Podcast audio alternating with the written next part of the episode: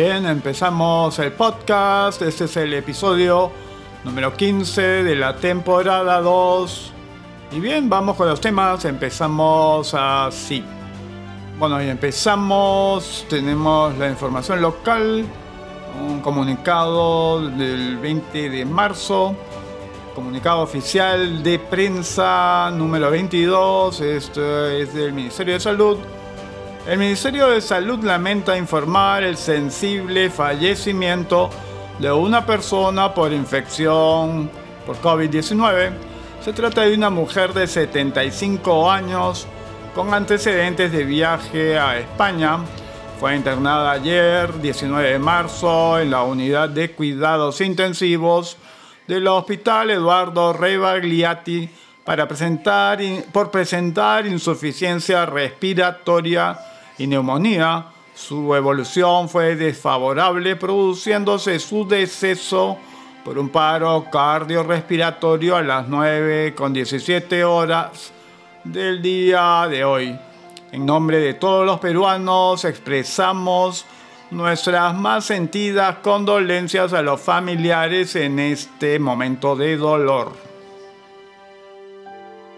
Bien, y luego también está el reporte COVID-19 del MINSA también, situación al 20 de marzo a las 12 horas, casos confirmados 263, casos descartados 4035, regiones con casos confirmados, Lima 212, Loreto 12, Junín 9, Lambayeque 6, Callao 5, Cusco 4, Ancash 4, Arequipa 3, Huánuco 2, La Libertad 2, Piura 2, Ica 1 y Madre de Dios también 1.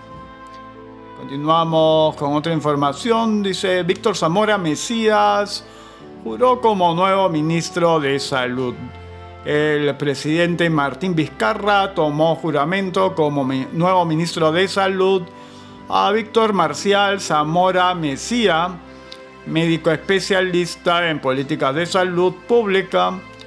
Víctor Zamora reemplaza en el cargo a Elizabeth Dinostrosa y la ceremonia de juramento se efectuó en Palacio de Gobierno. Zamora es médico y máster en gestión, planificación, y política sanitaria, analista, estratégico y meticuloso de sistemas y servicios de salud que realiza tareas complejas, cumple con plazos ajustados y ofrece un rendimiento superior.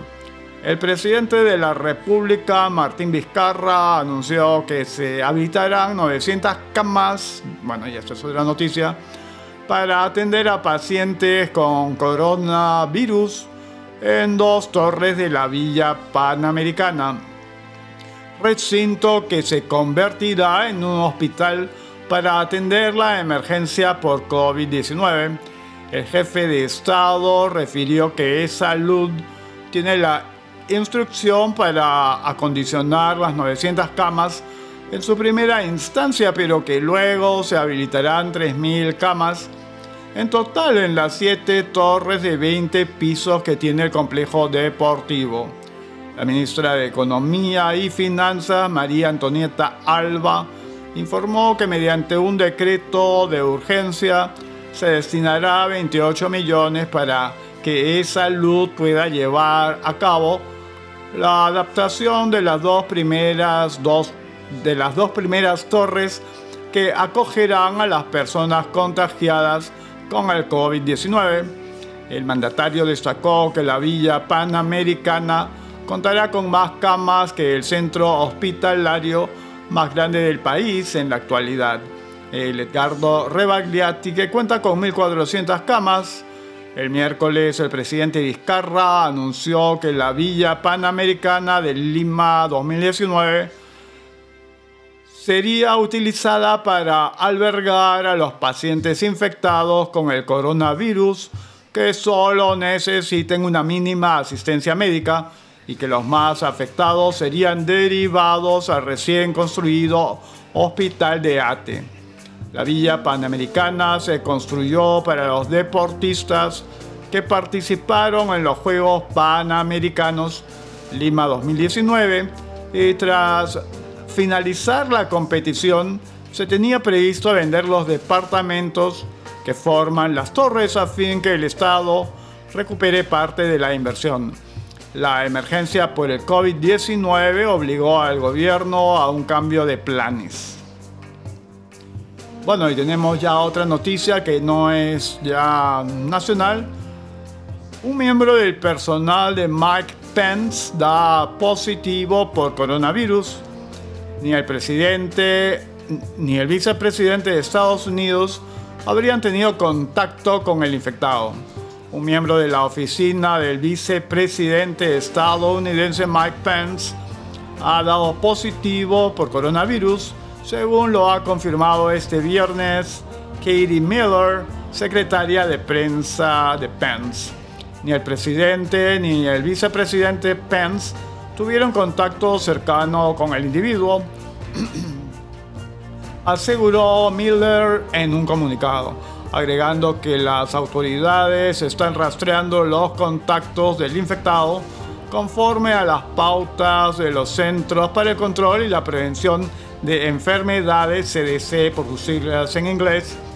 La Casa Blanca anunció el pasado sábado que se está midiendo la temperatura de cualquier persona que tenga contacto cercano con Trump y con Pence que dirige la respuesta del gobierno ante la pandemia del coronavirus. Ese mismo día, el médico del presidente, Sean Conley, comunicó que la prueba de COVID-19 a la que se sometió Trump confirmó que no está infectado. Por su parte, el vicepresidente ha declarado esta semana que de momento no se ha sometido a la prueba.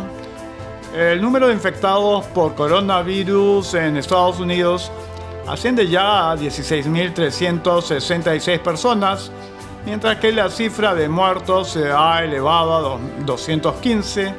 La estadística incluye casos en los 50 estados y otros territorios de Estados Unidos, así como todos los infectados repatriados. Bueno, tenemos aquí una información que no señala cuáles son las características comunes que compartía casi el 100% de los fallecidos por coronavirus en Italia.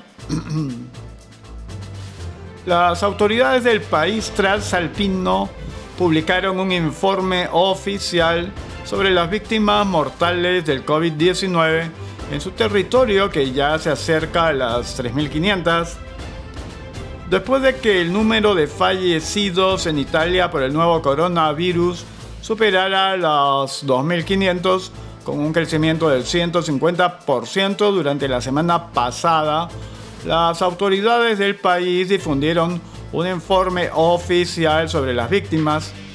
El informe elaborado por el Instituto Superior de Sanidad italiano recoge 2.003 casos mortales de COVID-19 hasta el 17 de marzo, según el estudio, el 99% de los fallecidos adolecía de condiciones médicas previas, en concreto el 48.5% sufría de tres o más patologías antes de contagiarse, el 25.6% dos y el 25.1 una y tan solo el 0.8 no tenía ninguna.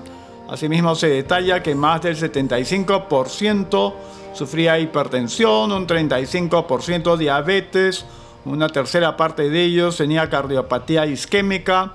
El informe revela que la edad media de los fallecidos es de 79.5 años y que las víctimas menores de 40 años de edad eran hombres con problemas graves de salud.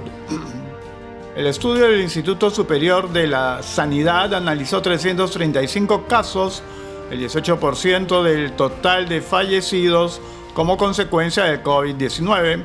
Actualmente el número de contagios en Italia se eleva a 35.713 personas con un saldo de 2.978 víctimas mortales. Bueno, y dice, descubren nuevos posibles síntomas del coronavirus.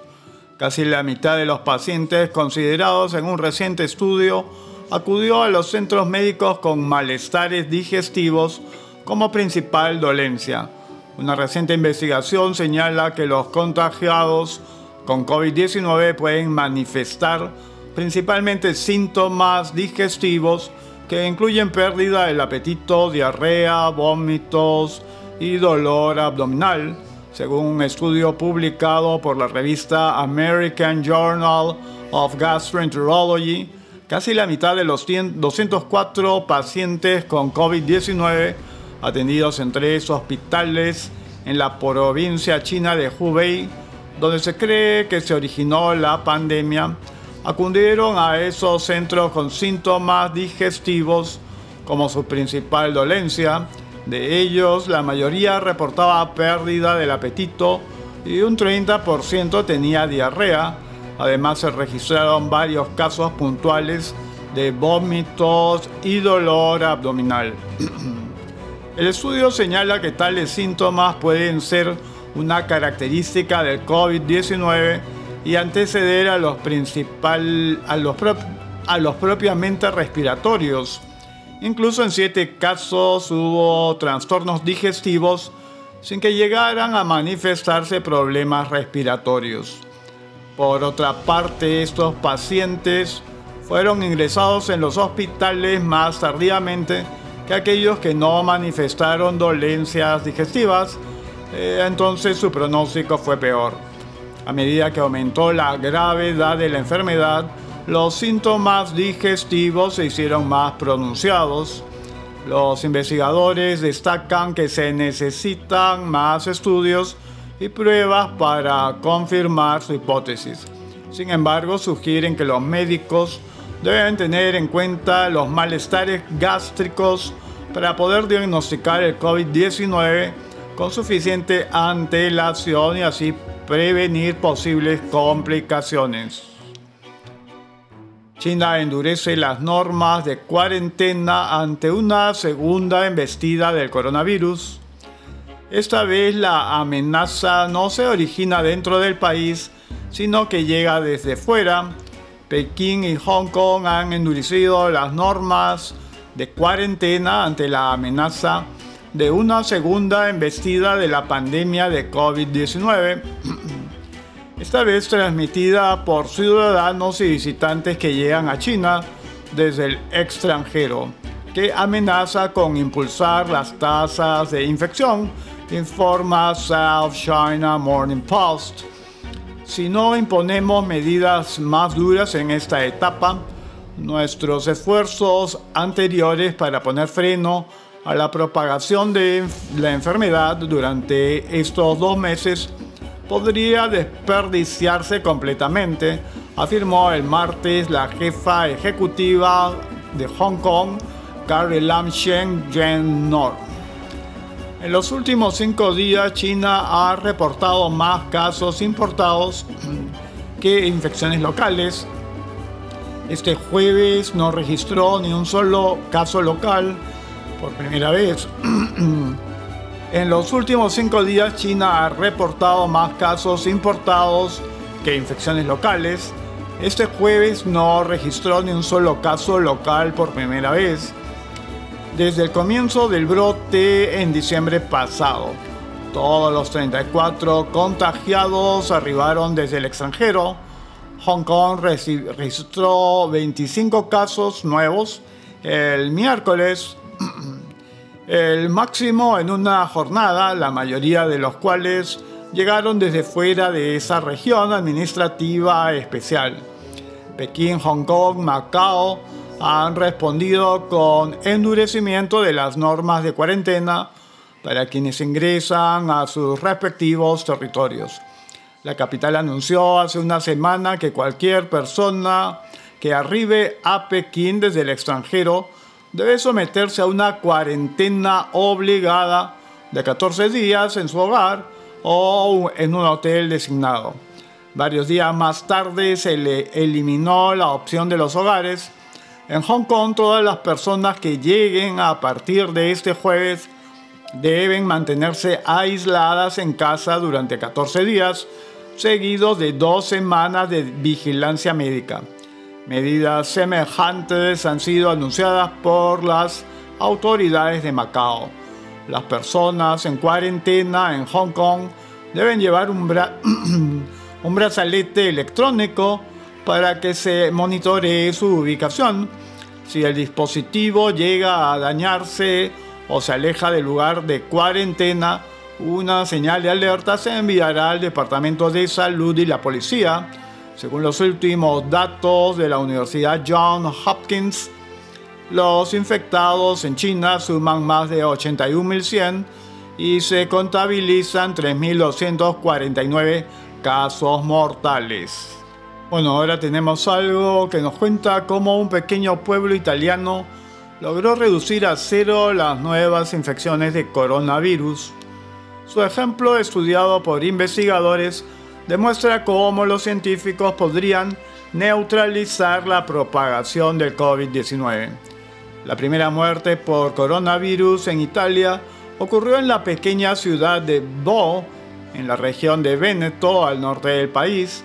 Ahora esta localidad de 3.300 habitantes ya lleva días sin registrar ni un solo nuevo caso de infección, según medios locales. Su ejemplo, estudiado por los investigadores, demuestra cómo los científicos podrían neutralizar la propagación del COVID-19. Todo empezó con un estudio realizado por la Universidad de Padua con la ayuda de la Cruz Roja, que evaluó a toda la población de la localidad, incluidas las personas asintomáticas. El objetivo era estudiar la historia natural del virus y la dinámica de transmisión y las categorías en riesgo. Los investigadores explicaron que examinaron a los habitantes dos veces y que el estudio condujo al descubrimiento del papel decisivo que jugaban en la propagación de la epidemia las personas asintomáticas. Cuando comenzó el estudio el 6 de marzo había al menos 90 infectados en Bo desde hace días no se, no se registran nuevos casos. Pudimos contener el brote aquí porque identificamos y eliminamos las infecciones sumergidas y las aislamos, explicó a Financial Times Andrea Crisanti, experto en infecciones del, del Imperial College de Londres, que participó en el proyecto. Eso es lo que marca la diferencia la investigación permitió la identificación de al menos seis personas asintomáticas que dieron positivo por coronavirus.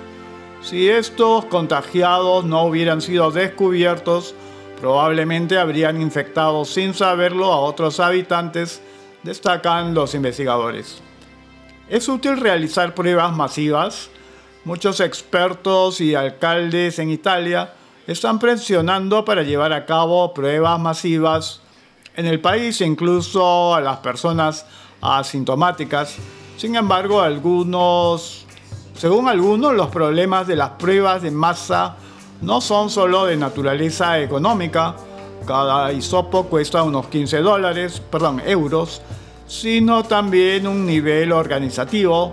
En ese sentido, el representante de la OMS, Ranieri Guerra, asevera, aseveró el 17 de marzo que pese a que el director general del organismo Tedros Adhanom Ghebreyesus insta a que se incremente la identificación y el diagnóstico de casos sospechosos y contactos sintomáticos de casos confirmados, por el momento no hay recomendación de realizar pruebas masivas. Por su parte, Massimo Galli, profesor de enfermedades infecciosas en la Universidad de Milán, advirtió que realizar pruebas masivas en la población asintomática podría resultar inútil. Lamentablemente los contagios evolucionan constantemente, afirmó Gali. Un individuo que da negativo hoy podría contraer la enfermedad mañana, explicó. Un médico confundió sus síntomas de coronavirus con un resfriado y esta es su advertencia. Si me hubiera dado cuenta de que empieza como un simple resfriado, no habría ido a la oficina, confesó el especialista Entrevistado por USA Today, el neurocirujano neoyorquino Ezreal Cornell, de 66 años, sintió molestias menores el 9 de marzo y se dirigió al trabajo sin darle importancia alguna a su estado. Como no tenía síntomas típicos del COVID-19, fiebre, tos, fatiga o falta de aire, y su condición era muy leve, pensó que no tenía motivos para sospechar de algo más que un resfriado. El 11 de marzo su estado empeoró, tenía fiebre, dolor corporal y escalofríos, síntomas típicos de una gripe. Como está al tanto del desarrollo de la pandemia del nuevo coronavirus, llamó a urgencias para que le hicieran la, nueva la prueba necesaria. Dio positivo al SARS-CoV-2. Entrevistado por USA Today, resaltó la importancia de comprender que es erróneo pensar que el coronavirus empieza con fiebre. Cornell subrayó que incluso si los síntomas hacen pensar que se trata de un leve resfriado, hay que asumir hasta que se demuestre lo contrario, que la persona tiene COVID-19 y por lo tanto debe aislarse para no contagiar a los demás.